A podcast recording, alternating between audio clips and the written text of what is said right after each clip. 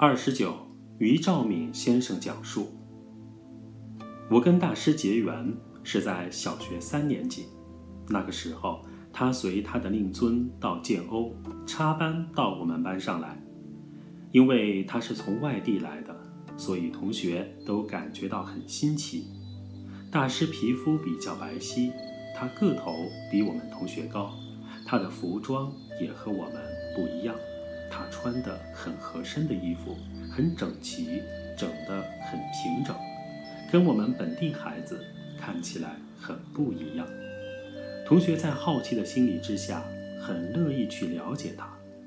他小学时个头比一般孩子高大一点，总是带着笑容，也很乐意和出家的朋友互动。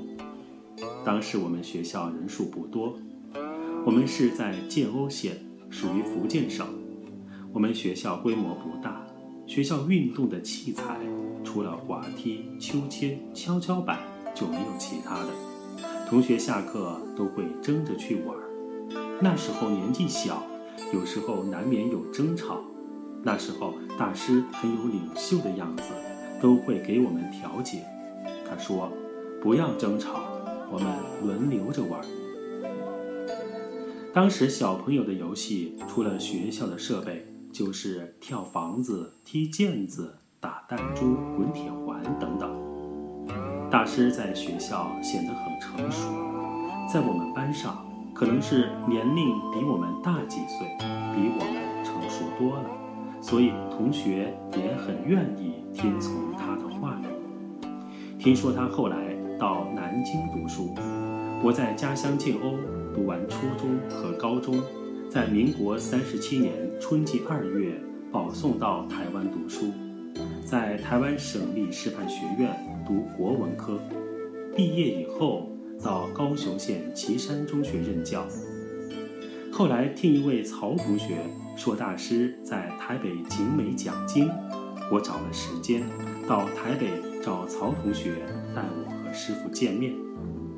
师傅当然很高兴。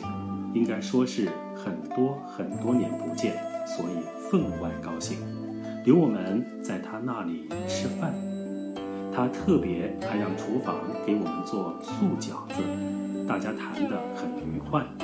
他鼓励我多看佛教经典，希望我常去台北。那时候在学校教学，有空闲的时间，我也常常去看他。大师后来到海外去弘法，我们暂时一段时间联系就中断了。直到他又回来，他就找人通知我，邀请我和他见面。后来只要他回到台湾，在南部，他一定会请人邀请我见面。他很照顾我们这些老朋友，比如说他有什么好吃的，都叫人寄来给我。像他的一些法宝，陆陆续续寄给我，相当的多。他心地非常纯洁善良，对事情非常负责。他想做的，他一定想尽办法把它做好。在民国九十二年中秋，他特别从香港给我请了一尊白玉阿弥陀佛立像。我想他送我这尊佛像的意思，是要我继续加强礼佛。心里真的是很感动，所以我在住家顶楼设立一个小小的佛堂，每天奉茶、奉果、奉花，还有念佛号。从九十二年到现在都没有间断。不过生性愚钝，很愧对大师，没有什么很大的进步，还在初学的阶段。我在民国一零一年受他的邀请，到香港的六合园住了三天，成为六合园第一位访客。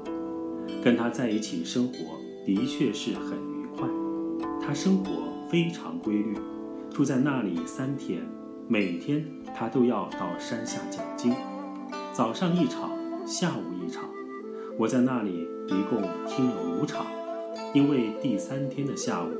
我离开香港回台湾，所以下午那一场没听到。大师讲经，功夫独到，两个小时不用喝水，这在我们一般人很难做到的。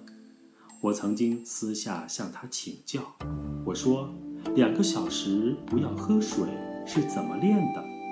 他很简单的回答：“习惯就好。”二零一七年